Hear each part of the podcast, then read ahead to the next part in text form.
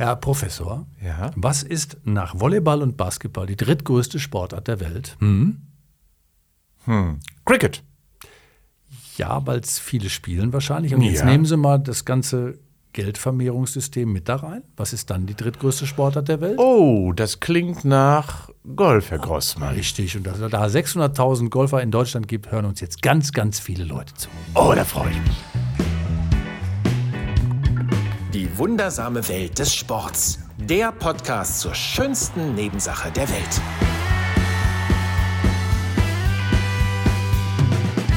Hier ist sie wieder, die wundersame Welt des Sports. Und heute kümmern wir uns um eine ganz spezielle Sportart, äh, die für viele immer noch ähm, mit vielen, vielen kleinen und großen Vorurteilen belastet ist. Diese Sportart heißt Golf. Herr Professor, ich gucke Ihnen mal tief in die Augen. Hm. Ja. Haben Sie schon mal Golf gespielt? Habe Sie ich. Golfthematisch im Thema? Ich weiß nicht mehr, ob ich etikettenfest bin, weil wir wissen ja, dass wir beim Golf viele Etiketten haben, äh, also Vorschriften haben, wie man sich so kleidet, wie man sich so bewegt und was man so tut und wie man so brüllt auf dem Platz oder eben nicht. Das weiß ich nicht. Ja, ich habe in den 80er Jahren gespielt. Tatsächlich. Ja, schon lange her. Hatten Sie ein Handicap? Ja, ich habe sogar eins, äh, damals 36, aber ich habe es nie verbessert, weil ich habe mich nicht dran gewagt, es besser zu machen. Genau, und das ist, äh, da geht schon los. Äh, wenn man über solche Sachen redet, da sind viele Leute schon einfach raus, weil sie sich äh, ganz wenig mit Golf beschäftigen. Manchmal natürlich zu Recht, weil äh, das, der Golfsport wie Tennis, wie viele andere Sportarten immer noch so behaftet ist mit diesem Besonderen, mit dem Reichen, mit dem, mit dem Klientel, die es spielen. Vielleicht schaffen wir es heute mal so ein bisschen aufzuarbeiten, ob das wirklich stimmt oder ob das nicht stimmt und zu was Golf eigentlich äh, führt letztendlich, wenn man es spielt und wenn man es richtig macht. Das ist ja, glaube ich, die Grundvoraussetzung. Ne? Es begeistert ja viele Menschen und deswegen muss ja was dahinter stecken. Es kann ja nicht nur sein, dass man deswegen dahin, weil es so besonders ist. Nee, es begeistert viele Menschen. Und ähm, wenn ich auch häufiger mal in Menschen treffe, dann erzählen die viel über Golf. Weil Golfer sind offensichtlich sehr redselig über das, was sie denn da tun. Ja, weil sie ständig äh, oder nie an, äh, an diesen, den, den Top-Status gelangen und immer an sich arbeiten müssen und äh, frustriert sind und wieder von vorne anfangen. Ich äh, ke- kenne das, weil ich habe auch mit dem Golfspielen ja angefangen und äh, da geht es mir genauso und ich habe äh, auch extreme Vorurteile, was das Golfspielen angeht und hatte dann irgendwann mal so einen Kurs von meiner Frau gesch- geschenkt bekommen und da habe ich gemerkt, ja, es hat schon etwas Faszinierendes, so einen Ball mal zu schlagen und dann mit diesem kleinen Ball umzugehen und diese Bewegung zu lernen. Und man hat ja nie ausgelernt im hohen Alter.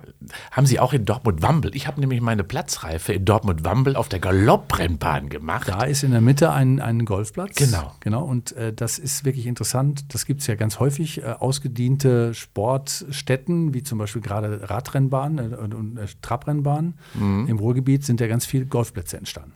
Ja, weil die Ressource einfach da ist. Und ich glaube auch, das ist auch richtig so, weil so ein äh, faszinierender Sport den Menschen etwas näher gerückt wird. Denn früher war es ja doch immer hinter verschlossenen Mauern und mittlerweile ja viele öffentliche Golfplätze, ja auch hier im Kölner Raum, im Rheinland schon seit vielen Jahren, ja auch Betriebsclubs sozusagen. Ford beispielsweise hat einen großen, großen Club, daran sieht man schon, dass große Unternehmen sich auch dieser Sportart zugewandt haben.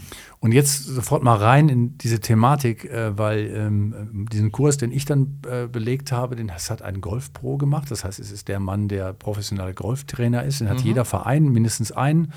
Und der hat, äh, der kommt aus Schottland, ist Schotte und hat sofort von vornherein gesagt, dass ähm, es ja total komisch ist, dass in Deutschland man eine Reife braucht, um einen Golfplatz zu betreten und äh, in anderen Ländern auch. Ich glaube, in Österreich, in Niederlande muss das auch noch passieren. In anderen Ländern, wie zum Beispiel Schottland, Irland, also gerade in Großbritannien und in Amerika, spielt jeder Golf. Kannst du einfach hingehen, kannst Golf spielen, da hat keiner Angst um den Platz, sondern da ist es quasi eine Art Breitensport. Und jetzt müssten Sie quasi sofort große Ohren bekommen, weil Breitensport ist doch eigentlich das, was wir brauchen. Ne? Aber 100 Prozent. Ich glaube auch, dass hier der Golfsport in Deutschland sich so ein bisschen selber im Wege steht. Äh, indem nämlich Regeln aufgestellt werden, die bestimmte Voraussetzungen erstmal machen, damit das Grün keinen Schaden nimmt. Das heißt, der Rasen ist offensichtlich wichtiger als der Mensch. Und das macht mir natürlich schon Gedanken, wie Sie gerade richtigerweise sagen, ja, äh, Sportstätten müssen offen sein für alle. Und ich glaube, wenn man da auch, und das macht jeder Sportler, jede Sportlerin ja auch sensibel mit der Sportanlage umgeht, äh, dann wird der Rasen auch keinen Schaden nehmen. Wenigstens nicht so, äh, da sehr unverrückbar kaputt wäre. Nee, der Mensch ist doch das Wichtigste und dementsprechend freue ich mich über öffentliche Golfplätze, die das auch wirklich tun. Und viele Vereine, das weiß ich auch in der Zwischenzeit, äh, bieten einfach an, dass Menschen einfach hingehen können, die Driving Range benutzen können und äh, auch die, die, äh, die, die Übungsplätze benutzen können, ohne dass sie da was für bezahlen müssen, um sich mal dran zu gewöhnen und zu gucken, wie ist das eigentlich? Weil bevor man eintritt, sollte man wissen, was man da macht. Okay, aber. Aber ich, ich weiß auch, und das ist auch deswegen wichtig, ich weiß auch aus der Historie, weil ich kenne einige auch Verbands- äh, Leute aus dem Golfsport, dass äh, die Jugend genau aus diesem Grunde eben den Zugang aktuell nicht mehr findet, weil die Hürden einfach zu groß sind. Mhm. Und so verliert der Golfsport äh, leider, leider vieles an, an, an Breite gerade in der aktuellen Gesellschaft. Und das ist schade. Es ist eben nicht nur elitär, wie es ja häufig so beschrieben wird, sondern es ist auch eine sportliche Aktivität. Aber darüber reden wir ja später. Aber lustig wäre ja auch mal ein Schulsportfach Golf, oder? In anderen Ländern gibt es das übrigens. Warum, warum auch nicht? Hm. Ja, und hier, wie gesagt, ist, wie Sie schon sagen, so vom Image her ist immer noch in eine Ecke gerückt, äh, die nicht richtig ist. Ja, Vorurteile über Golf, da sind wir dabei. Unser Titel hier ist, äh, haben Sie schon, haben Sie noch Sex oder spielen Sie schon Golf? Das ist hm. so das gängige Vorurteil. Geht das nicht beides zusammen? Äh, es würde theoretisch auch beides zusammengehen. Meine Praktisch auch. wahrscheinlich auch. Ja. Äh, ob das dann der Etikette zugehörig ist, das weiß ich natürlich nicht, aber das ist eine andere Frage. Aber tatsächlich steckt ja da was hinter.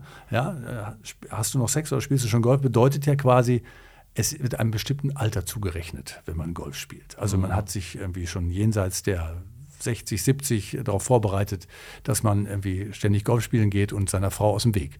Das allerdings ähm, ist nicht meine Erfahrung, muss ich sagen. Wenn man äh, in die Golfclubs geht, da gibt es ganz viele Menschen, die in der Zwischenzeit so Mitte 30, Anfang 40 sind und sich quasi auch äh, mit dieser Sportart beschäftigen. Also auch das, glaube ich, ist, ist ein Quatschding, ne? oder? Ja, das ist auch richtig so. Ich glaube, dass äh, wir unbedingt auch bei allen Sportarten eine gewisse gesunde Durchmischung der Altersgruppen haben müssen. Und es war in der Tat so, dass es früher ähm, ja sehr eine sportliche Abteilung gab, die dem Sport, Golf sehr intensiv, auch mit Turnieren und so sehr nahe stand. Und dann gab es eben die, die Förderer, die Sponsoren des Sports, die Vereinsmitglieder, das waren eben die gut situierten. Und die wollten ja auch immer unter sich sein. Und dadurch hat sich diese, diese Gesellschaft einfach so entwickelt und der Blick der Gesellschaft auf den Golfsport einfach gezeigt, okay, das sind offensichtlich immer die Alten, die da rumtouren. Ja, und die werden immer älter und dann und kommt ja keiner hinterher. Ne? Kommt keiner. Ja, in einigen Golfclubs gibt es ja auch immer, das finde ich auch ein bisschen übertrieben, braucht man ja Bürgen, braucht man Paten, braucht man, kann man sich nicht bewerben in, auf eine Mitgliedschaft. Hm. Ja, die wollen wohl auch unter sich bleiben. Das ist aber für mich auch nicht die Sportwelt, die ich lebe. Andererseits gibt es äh, schon viele Golfclubs, die sich öffnen, weil sie genau wissen, wir werden als Club nicht überleben, wenn wir nicht junge Leute in diesen Golfclub bringen und das mit einer niedrigen Hürde, mit einem oh. schönen Einstieg und mit einer Kommunikation, die äh, dem, dem, der modernen äh, Welt sozusagen angemessen ist ja. und kein Closed Shop mehr bedeutet. Ja, vielleicht auch, auch da nochmal, äh, es gibt auch einen gemeinnützigen Verein, deswegen kann ich das auch sagen, der Verein Vereinigung der clubfreien Golfspieler. Den gibt es genau. ja auch. Du musst gar nicht im Golfclub Club einem Golfclub angehöre, sondern es gibt ja die Möglichkeit eben dann, und da gibt es ja Kooperationspartner, in anderen, vielen anderen Clubs zu spielen, gegen ein Green Fee, gegen eine Gebühr und äh,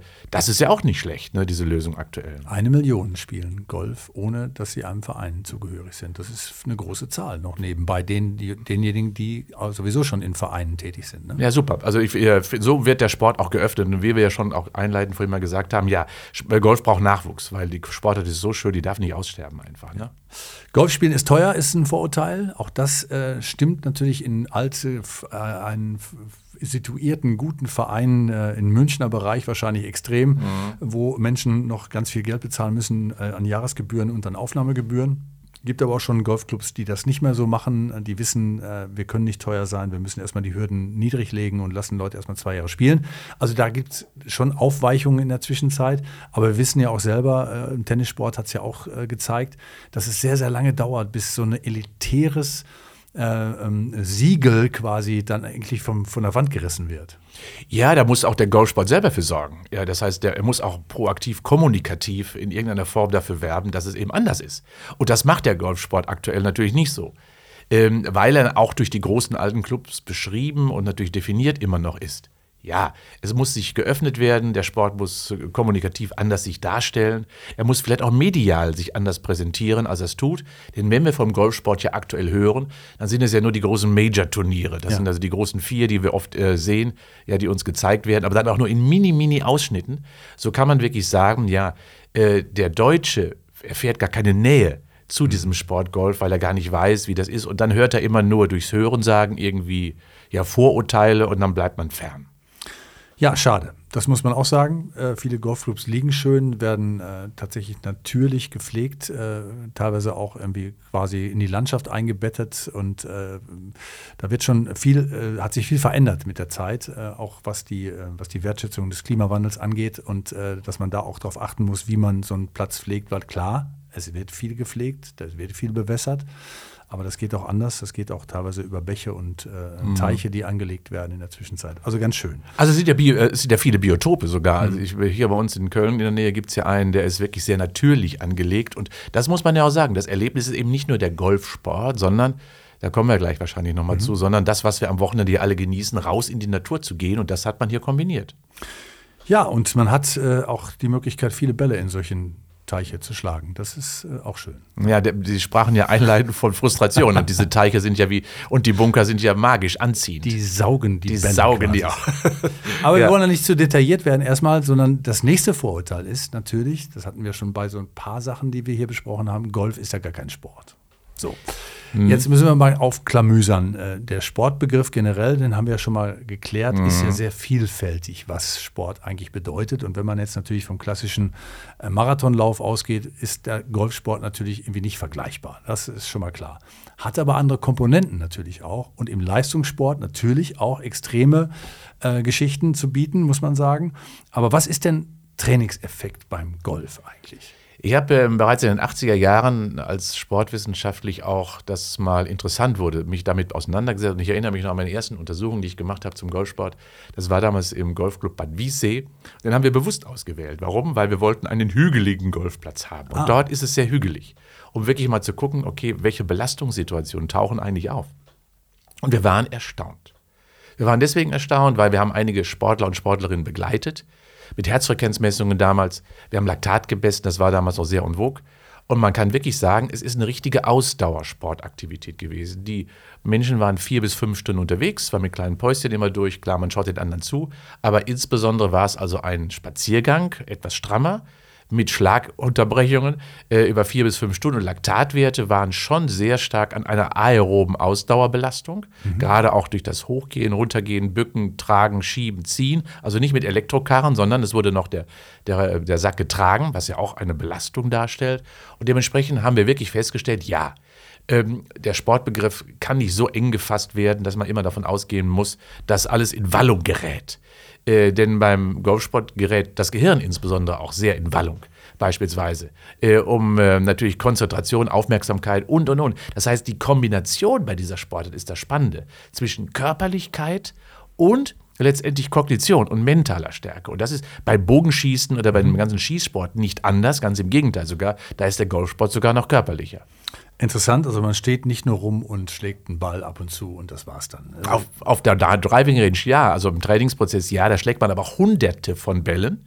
Das ist ja auch natürlich ein Trainingseffekt, aber letztendlich ist der Weg und wenn man sich mal überlegt, dass man neun, zehn Kilometer zurücklegt an so einem Tag, äh, zwischen acht und zehn sind ja die meisten Plätze etwa lang, ähm, dann weiß das schon, das ist schon ein ganz schöner Spazier und trägt dann den Sack noch darüber, macht noch einige Dinge darüber hinaus, dann ist das schon eine Belastung. Und die kleine Runde äh, bei uns ist fünf Kilometer lang. Also äh, neuner, neun Loch, fünf Kilometer circa. Ja, schauen Sie mal. Man. Das ist schon äh, ordentlich. Und wie, wie viele Schläge versemmeln Sie dabei? So wie viele Bälle verlieren Sie dabei, so Herr Grossmann? Viel zu viele. Herr Viel zu viele. Ja. Aber ich will nicht Oder, oder fudeln Sie auch schon mal? Nein, nein, ich bin ganz ehrlich mit mir selbst. Hm, ja. mir gedacht. Ja, das, das, möchte ich nicht. Ich möchte nicht, dass mir irgendeiner was aufschreibt, was ich nicht äh, geschlagen habe. Das möchte ich nicht. so, aber das ist ja ein äh, zentraler Effekt nochmal. Es gibt ja auch immer so das, die Frage habe ich mir aufgeschrieben, ähm, ist es ein Märchen eigentlich, dass der Golfschwung eines der wirklich ähm, kompliziertesten ähm, Bewegungsmuster ist, die man im Sport überhaupt haben kann. Das ist kein Märchen. Alle Schwung- und Wurfdisziplinen mit Gerätschaften sind sehr, sehr kompliziert. Ich würde es sogar vergleichen, wahrscheinlich so mit dem Diskuswurf oder Hammerwurf, die ja auch schon sehr komplexe Tätigkeiten sind. Ähm, man muss einen Mini-Ball treffen, Mini-Mini-Ball, der da unten irgendwie liegt und dann auf eine Geschwindigkeit beschleunigen von mehreren hundert km/h und der muss dann 200 Meter fliegen. Und das mit einer Präzision auf diese lange Distanz von etwa 20 mhm. Metern Breite in einen Korridor hineinschießen. Das ist Koordination par excellence. Ökonomische Bewegung, Konzentration, genauer Treffpunkt, genau zu zielen, okay, jetzt auch taktisch zu spielen. Wie ist der Wind? Wo muss ich zielen hin? Genau, wo ist jetzt für den nächsten Schlag vielleicht die bessere Ausgangsposition? Spiele ich rechts oder links? Was macht das Fairway? Wie vermeide ich den Bunker? Ja, das ist Strategie. Äh, das ist äh, wirklich, Sie sehen auch meine, Ja, Sie- Sie glänzen so richtig. Ja, meine Begeisterung dafür, weil ich spiele zwar nicht, äh, werde nur einmal im Jahr eingeladen, dann bemühe ich mich zu spielen, aber ähm, ansonsten ist das schon sehr, sehr schön. Okay, also der Schwung ist schon was Besonderes beim, beim Golf. Das sagt ja auch jeder äh, und jeder versucht, sich so zu verbessern, dass er nahe ans Optimum kommt. Aber ich glaube, das ist ja wie, wie bei anderen Sachen auch, ein Optimum gibt es ja gar nicht, weil die Menschen ja komplett unterschiedlich sind. Ne? Richtig. Und Sie haben auch schon erstmal das wunderbare Wort gesagt, ist nicht der Golfschlag, sondern der Golfschwung ist entscheidend. Man schlägt nicht, sondern man schwingt. Und diese Lockerheit, dieses Schwingende, das ist das, was die meisten Menschen, so wenig ich schon mal das sehe, eben nicht erlernen, sondern immer es versuchen mit Schlag, mit Kraft, mit, mit Power zu realisieren. Nee, aber wenn wir uns die Profis anschauen, dann schwingen sie fast kraftlos äh, durch den Ball hindurch. Und genau das ist es ja. Es ist unheimlich komplex, weil der gesamte Körper von der Zehenspitze bis zum Kopf eingebunden ist und das mit einer wahnsinnig hohen Präzision, weil man mit einem viel zu großen Schlägerkopf einen viel zu kleinen Ball treffen muss. Ja, das kenne ich.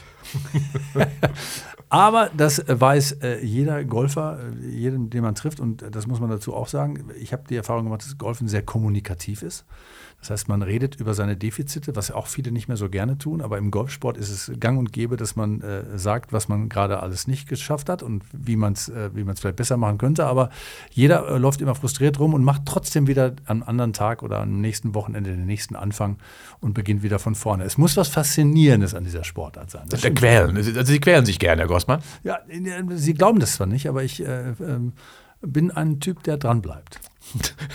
Ja, also ja, das, das ist gar, gar nicht falsch auch. Ich glaube, das ist, und das ist ja das, was Sie gesagt haben. Perfektionistisch wird es nie. Man muss einen individuellen, optimalen Zustand herbeiführen. Und da jede Jack ist anders natürlich, es sieht jeder Golfschwung anders aus, da muss sich auch jeder Pro immer darauf einstellen. Äh, die körperlichen Merkmale sind andere, die Proportionen sind andere, die, die koordinative Leistungsfähigkeit sind sehr, sehr unterschiedlich. Und das heißt, dass es nie den einen Golfschlag nur gibt, sondern es gibt verschiedene Techniken. Und deswegen ist es auch falsch, einem Ideal hinterher, einem Jack Nicholson mit und seinem Schwung hinterher zu hasten, was es ja häufig früher immer so gab, ne? dass man immer einem Ideal hinterhergeht. Und das wissen wir auch aus dem Tennis, das geht gar nicht, sondern da, gerade da sind die, äh, die individuellen Schläge, die viel besseren, um wirklich zum Erfolg zu kommen. Das ist beim Golf genauso. Heute gibt es ja auch diese, diese ganzen Asketen, die ich habe beim Riders Cup mal reingeguckt, also diese Spieler, die da spielen, die sind ja wirklich irgendwie muskulös, Gut trainiert. schlank, gut trainiert, äh, wissen, was sie tun. Und im Golfsport laufen aber auch, oder in, gerade in den letzten oder in früheren Jahren ja Menschen rum, wo du auch denkst, naja, er hatte auch ein paar Kilo zu viel, aber das ist beim Golf ja nicht hemmend, sondern tatsächlich äh, funktioniert es trotzdem noch, wenn man, wenn man eine gute, äh, eine gute Koordination hat und äh, das tatsächlich irgendwie klasse macht und man hat seinen eigenen Körper mit diesem, mit diesem Schwung in Verbindung gebracht, dann kann man tatsächlich auch in so einem Zustand richtiger Profigolfer werden. Ich, ich träume noch davon. Aber, aber das Gewicht, das so werden sie nie erreichen, was, was sie bei der Ryder Cup sehen. Aber darum geht es nicht. Nee, aber Sie sehen das ja auch bei anderen Sportarten, wo äh, mit Kleingeräten gearbeitet wird. Nehmen wir mal das Thema Kugelstoßen. Das sind ja auch manchmal sehr große Proportionen, die da bewegt werden, wenn Massen bewegt werden. Das ist beim Diskuswerfen nicht anders. Das ist auch beim Hammerwerfen nicht anders. Man braucht offensichtlich auch als Vorteil, vielleicht gerade bei Longhittern, also bei langen Schlägen, ein bisschen Masse äh, dahinter. Und wenn man das dann beschleunigen kann, koordiniert, und das können die natürlich, die Pros, dann hemmt die Masse nicht. Ganz im Gegenteil, sie befreit sogar. Und wie, es gibt ja diesen Longhitter, ich weiß nicht mehr, wie der hieß, äh, der weit über 300 Meter, der war so ein richtiges Moppelchen. Aber der war richtig gut, weil der sehr, sehr lang schlug. Ja, ich habe äh, auch schon Leute gesehen, die Bälle schlagen. Da komme ich nie hin. Aber es ist egal. Wir sind ja bei den Trainingseffekten äh, äh, durchs Golf. Muss man tatsächlich ähm, viel spielen, um Trainingseffekte zu erreichen? Ist das, ist das wirklich nötig, auch beim Golfspielen? Oder reicht dieses, ähm, dieses Wochenend, äh, wir gehen mal irgendwie in 18 Loch, ähm, ist das besser als gar nichts? Ja, es ist besser als gar nichts. Aber wenn man das als Sport versteht, dann sollte man es auch wirklich als Sport, als Training verstehen, ein bisschen. Und dann muss man sich natürlich vorbereiten. Und dazu gehört auch nicht nur Geschlagen, Golf spielen, sondern, wie wir das bei den Profis auch erkennen, natürlich auch eine Gesamtausbildung des Körpers. Da gehört ja die Muskulaturausbildung von der Zehe bis zum Kopf. Dazu gehört die Ausdauer, weil man muss vier, fünf Stunden auf dem Platz ermüdungswiderstandsfähig sein, hinten immer noch frisch und äh, ausgeruht sein. Dafür braucht man auch eine Grundlage, das ist Ausdauer. So sollte man das verstehen. Und wenn man das dann ergänzt mit in einer speziellen Sportart, vielleicht zweimal in der Woche dann zu spielen, dann hat man ein Gesamtpaket. Aber die meisten reduzieren natürlich ihre Sportart dann auf das Golfspielen und da vergessen sie eben die Grundlagen des Sporttreibens insgesamt. Und das ist nun mal Herz- und Kreislaufsystem und Muskelarbeit. Und auch das muss ich trainieren und eben nicht nur immer auf den Ball eindreschen je stabiler das ist, desto äh, erfolgreicher kann man werden, weil man es äh, konzentrativ dann besser schafft, eine ganz lange Strecke äh, wie beim, beim 18-Loch-Golf spielen dann durchzustehen. Ne? Ja, das wissen wir ja. Je ausdauernder, also wir sprechen ja bewusst von Ermüdungswiderstandsfähigkeit. Je besser dein Herz-Kreislauf-System ist, umso länger hältst du durch. Und das heißt, du bist also dann auch am 16., 17., 18. Loch noch hoffentlich frisch, weil du noch ausreichend Ressourcen hast. Und das bedeutet, ja, es muss begleitendes additives Training stattfinden. Ja, es sei denn, man hat die Schläger schon alle kaputtgeschlagen, weil man nicht zu viel Vor lauter Wut. Ja, wie, ja. Wie, Oder hat alle Bälle im Teich verloren. Ja, dann kann man sich neue leihen. Schläger kann man sich ja nicht leihen, habe ich ja. Ja, Das stimmt. Ähm, was viele spiegeln, äh, mit denen ich ab und zu jetzt mal irgendwie mich, äh, spreche, ist, dass viele nutzen Golf tatsächlich auch zum Runterkommen. Also äh, mal eine Golfrunde alleine zu gehen, äh, ähm, draußen in der Natur äh, mit sich mit sich selbst zu beschäftigen, mhm. äh, nach einem langen Arbeitstag zum Beispiel. Das soll Wunder wirken. Das hat mit dem Naturempfinden zu tun, aber auch mit der Beschäftigung mit sich, glaube ich. Ne? Ja, und da muss man dann auch wirklich, wenn man dann einfach auch fünf Grad sein lässt bei den Schlägen, wenn, dann wären die ja gar nicht mehr so, so schlimm, wenn man dann mal daneben pattet. Und ich glaube, so sollte man das sehen. Es ist ja wie bei einer Radtour. Man, man ist nur anders unterwegs äh, in der Natur, sondern man hat eine andere Beschäftigung. Und dann ist es eben keine, keine Sportart mehr, keine sportliche Aktivität, die dahinter steckt, sondern es ist eine Beschäftigung, ein Ausgleich, ein Runterkommen, ein Cooldown.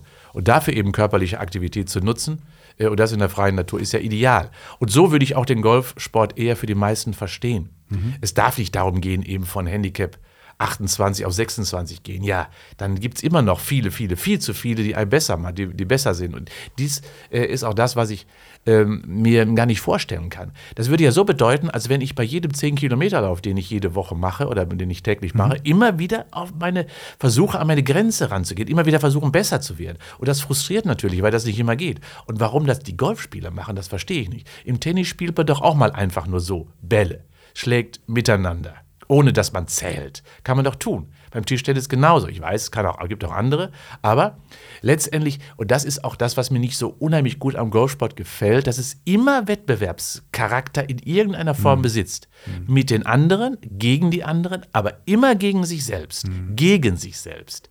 Äh, ich würde mir aber lieber mit sich selbst wünschen, und dann ist das Zählen spielt dann keine Rolle mehr. Interessant ist äh, das, was Sie sagen, und auch deswegen, weil, weil äh, wenn man es ja ein bisschen vergleicht mit so einem Spiel wie Tennis, also wo ja auch eine Schwungschlagbewegung stattfindet, ähm, dann ist es natürlich beim Golfsport so, dass man natürlich wunderbar, äh, wie im Tennis auch wahrscheinlich mit so einer Art Ballmaschine arbeiten kann. Also man schlägt immer den gleichen Schlag und irgendwann mhm. merkt man, okay, das automatisiert sich so ein bisschen. Ich treffe den jetzt ganz gut.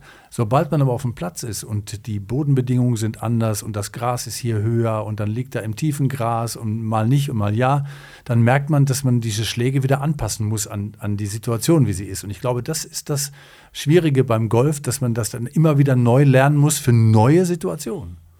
Ja, äh, eine Sportart wird nur dadurch wirklich, oder ein Sportler wird in seiner Sportart nur dadurch gut, indem er variabel verfügbar ist, wieder so, die motorische Fähigkeit. Das heißt, in allen Situationen immer die gleiche Bewegungsqualität abrufen kann. Und wenn ich das immer nur standardisiert in einer sehr künstlichen Atmosphäre Situation mache, dann wird das nichts. Ja, weil diese Situation finde ich maximal beim Abschlag, mhm. ja, auch vom Tee. Und da sind ja auch andere Unwägbarkeiten schon mal wie Wind etc. zu berücksichtigen. Aber dann auf dem Platz sind ja ganz andere Rahmenbedingungen immer. Dann, dann äh, ist das, äh, liegt da irgendwas im Wege, dann ist, ist die Sonne ganz anders und und und. Ja, variable Verfügbarkeit. Und genau deswegen meine ich auch. Das, was ich häufiger dann schon mal betrachte, auch, dass ja viele Menschen am Wochenende dann erstmal drei Stunden auf die Range gehen, auf die Driving Range gehen und Schläge dreschen sozusagen und stolz sind, wow, der 58. Schlag war wieder so gut, den ich an dem Tag gemacht habe, der flog ja. Und äh, leider war es der einzige. Aber äh, Sie wissen, was ich meine. Das ist schon mal das eine. Man trainiert nicht oft das Richtige, sondern Variabilität ist das Entscheidende von Schlägen. Und da äh, geht es nicht um Drilling, um Drilling von einer Position nur. Das hilft nur beim Tee-Abschlag. Und die anderen Schläge, das sind ja mindestens immer noch mal das drei- oder vierfache, die dann noch folgen. Die setzen aber andere Kompetenzen voraus und die gilt es an sich zu üben. Weil auf dem Fairway wird letztendlich der Erfolg gemacht und nicht am Tee. Das ist das Erste. Und das Zweite ah, das ist, ist ja, da, da, merkt man schon diese, diese, philosophischen Weisheiten des Golfsports. Sie haben sie internalisiert. nein, nein, nein, nein. Ich, ich höre sie, man, man, man, äh, man erzählt sie mir immer. Äh, und das Zweite ist, ähm, dass ich auch aus trainingswissenschaftlichen Gründen immer davon abraten kann äh, und auch möchte, diese langen, diese langen Drilling-Einheiten auf der Range zu machen. Warum? Weil letztendlich erstens sich dadurch schon mal Fehler einschleichen können, gerade wenn ich es alleine mache. Das ist das Erste. Zweitens, Sie haben von Automatisation gesprochen. Stellt Automatisation sich nur dann ein, wenn ich nichts tue, nicht wenn ich etwas tue. Das heißt also, ich muss abseits der Range die Möglichkeit dem Körper geben, diese Automatisation überhaupt zu erfahren. Das heißt also Lernen, Verarbeitung, Aufbau von neuen Strukturen, Aufbau von neuen koordinativen Fenstern quasi, Ansteuerung von Muskulatur. Und das passiert nur in der Pause. Das heißt also, wenn ich zum Beispiel einen Tag, wenn Sie einen Tag auf der Range sind, treffen den Ball wunderbar und sagen, jetzt packe ich ein, gehen morgen wieder und Sie treffen den Ball, dann ist das Zufall. Dann hat das doch nichts mit Lernen zu tun. Äh, denn das hat man noch nicht dann wirklich so verinnerlicht. Lernen braucht drei Tage. Und deswegen würde ich jedem, der uns zuhört und Golf spielt, immer sagen, mach nach einem Range-Tag mindestens zwei bis drei Tage Pause, um die Bewegung, die du dort erfahren hast, die du als letztens vielleicht sehr gut gemacht hast, auch wirklich kognitiv, mental verarbeiten kannst. Und überlage sie nicht wieder mit neuen falschen Bewegungsmustern oder mit anderen Bewegungsmustern. Achso, dann äh, einen Tag äh, Driving Range und dann äh, geht man zwei Tage lang Bier trinken und dann. Nee, dann könnte man zum Beispiel Ausdauertraining machen oder Muskeltraining ah, machen, Herr Grossmann. Das heißt so. das, was ich vorhin beschrieben habe. Also sie werfen mir da auch immer irgendwie Stöcke zwischen die Beine. Das, das nee, aber ich weiß, ich weiß, dass das 19. Loch natürlich die Theke ist. Das ist mir schon klar. Aber die, die spielt beim Go-Sport keine Rolle. Aber nochmal zurück, ist ja interessant. Das heißt, es gibt ja auch beim Tennis, um das, um das jetzt nochmal zu vergleichen, ja auch Spieler, die auf, dem, auf Rasen nicht so gut spielen wie auf dem Hartplatz und umgekehrt. Hat das den gleichen Grund, dass sie, dass sie sich sehr gewöhnt haben an, an bestimmte Bedingungen und bei anderen Bedingungen quasi das nicht so abrufen können, wie sie es bräuchten? Ja, das ist das eine. Und natürlich gibt es bestimmte Körpermerkmale. Das heißt, bei, beim Rasenspiel ist ja sehr viel mehr Schnelligkeit gefragt. Das sind also eher die schnelleren, kräftigen äh, Sprintertypen gefragt, während eben bei dem Sandplatzspiel auch andere Fähigkeiten gefragt sind, wie eben Antizipation und nicht so bum bum, wie wir mhm. bei Becker immer hatten. Ja, da ging es nicht rein, rein, rein, raus und schon war das Spiel wieder vorbei. Nee, aber in der Tat ist es so, ähm, man muss wenn man wirklich in der Sportart gut werden möchte, Djokovic zeigt das ja, auf allen Böden gut sein. Da muss man auf allen Böden gut trainiert haben. Und das sieht man ja auch bei den Weltklasse-Golfern. Die spielen auf allen Plätzen einigermaßen gut. Ähm, und das unterscheidet sie auch. Und wir sind auf unserer äh, Driving Range herausragend und wissen genau, an dem, auf dem, an dem Loch funktioniert es nie und an dem anderen wird es immer noch meistens doch einigermaßen klappen. Ja, man muss lernen, vielfältig zu spielen. Wenn Sie jetzt äh, nochmal auf die äh, Dinge gucken, mit denen wir uns ja immer beschäftigen, mit, mit so Basiselementen äh, des Sporterlernens, halten Sie Golf für eine, für eine wirklich gute Sportart, um bestimmte Fähigkeiten zu erlangen, die man hinterher sowieso gebrauchen kann? Also grundsätzlich finde ich es bei jeder Sportart gut, wenn sie Spaß macht. Und das ist, glaube ich, das erste Mal, dass es Bindung zu einer aktiven Lebensweise bringt. Und das ist schon mal das Erste, wo der entscheidende Effekt drin steckt. Man hat ein Ziel, man hat eine Aufgabe, eine motorische Aktivität, die besser ist als alles andere an Inaktivität. Und das Zweite ist, dass genau ich auch hier lernen kann, eben äh, mit negativen Erlebnissen klarzukommen. Zum Beispiel, ja, mhm. wie oft versemmeln sie? Und dann muss man doch klar machen, man muss trotzdem weitermachen äh, und neu, ohne sich wirklich mental runterzuziehen selber. Auch das ist ja eine Stärke, die im Golfsport gebraucht wird und die man lernen kann für den Alltag. Präzision, Genauigkeit, Konzentration auf einen Punkt ähm, immer Wechsel zwischen Pause und Anspannung. Äh, auch das ist ja eine Fähigkeit, die man lernen muss. Also, oder geht man erstmal wieder zehn Minuten, wartet auf den anderen, da muss man selber wieder dran, zack, Höchstleistung erbringen. Und dieses Wechselspiel, auch das ist ja etwas, wo, was, wo wir im Alltag von profitieren können. Daran erkennt man schon, ja, es gibt viele, viele Dinge, wo aus Sport letztendlich für, das, für die Persönlichkeitsentwicklung viel daraus geschöpft werden kann. das ist aber schön, ich gehe jetzt demnächst mal über den Platz immer mit so einem Fähnchen, was ein geiler Sport. Ja, das können Sie aber bei allen anderen Sportarten auch machen, auch wenn die was anstrengender sind, der Grossmann. Ja, ja, ja ich habe ja auch schon einiges gemacht in ja. meinem Leben, ne? das muss man auch sagen. Aber nochmal zurück zu den Kindern und mhm. Jugendlichen. Ähm, Schulsport haben wir schon mal kurz angedeutet. gibt es sicherlich in einigen, wenn man nah einem Golfplatz lebt, könnte man äh, und da eine Schule ist, könnte man das äh, so eine Kooperation natürlich auch hinkriegen. Ähm, äh, grundsätzlich aber wird der ganze Körper ja irgendwie damit bearbeitet. Also das ist schon nicht schlecht für Kinder. Ne? Also was Hänschen nicht lernt, lernt Hans nimmer mehr. Und das gilt auch insbesondere für den Golfsport. Also fangen wir früher an ist natürlich die Bewegungsqualität schon ein wenig eingeschliffen, gelernt, geprägt. Und deswegen, ja, warum denn nicht? Kinder können wunderbar in den Golfsport hinein, die haben auch Freude daran. Äh, und die sind auch oft nicht so frustriert wie wir Erwachsene, die das sehr viel mehr kognitiv betrachten. Kinder betrachten das sehr viel mehr spielerisch. Und wenn da ein Schlag weniger oder mehr, dann ist das nicht schlimm. Und genauso sollten wir das, sollten wir alle diesen Golfsport betreiben. Ja, und die Diskussion um äh, die Tatsache, dass man immer alles aufschreiben muss, ist ja auch immer so bei Kindern, ne? ist immer die große Frage, äh, gerade im Fußballsport gewesen, ein bisschen falsch verstanden von, von verschiedenen mhm. Seiten, dass man den Leistungsaspekt quasi jetzt demnächst rauslässt. Das macht überhaupt keinen Sinn. Das ist ja schön, wenn man sich vergleichen kann. Ne? Ja, äh, sicher. Das ist, das ist, ist ambivalent natürlich. Ja. Ähm, der Golfsport bietet natürlich herausragend auch die Möglichkeit, dass er gut mit weniger gut zusammenspielen kann. Dafür ist das Handicap-System ja auch.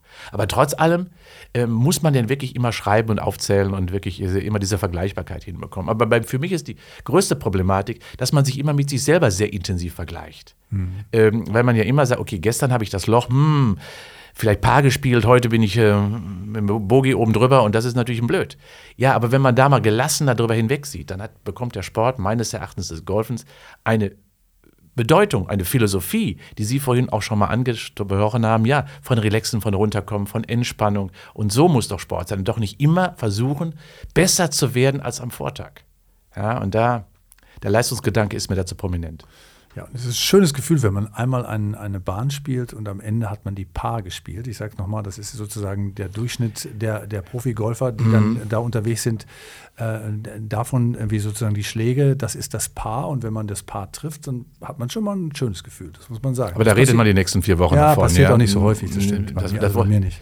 Ja, ja äh, aber da, daran sehen Sie schon, ja, das, ist, das scheint offensichtlich das Leitmerkmal, ob der Golfsport oder der Golftag erfolgreich war, ob man mal Paar gespielt hat. Das kann es ja nicht sein. Ähm, also ich glaube, dass da nochmal ähm, nachgedacht werden sollte, Herr Grossmann. Äh. Ja, mein Leitspruch ist ja, das Paar trotzdem, aber das Paar Bier nach dem Golf. das habe ich mir gedacht. Hauptsache das Paar Schuhe passt. v vielen Dank. Gerne. Jetzt ist äh, Abschlag vorbei. Ja, ich dachte, Sie müssten noch einpacken. Nee, ich habe eine Tasche im Auto.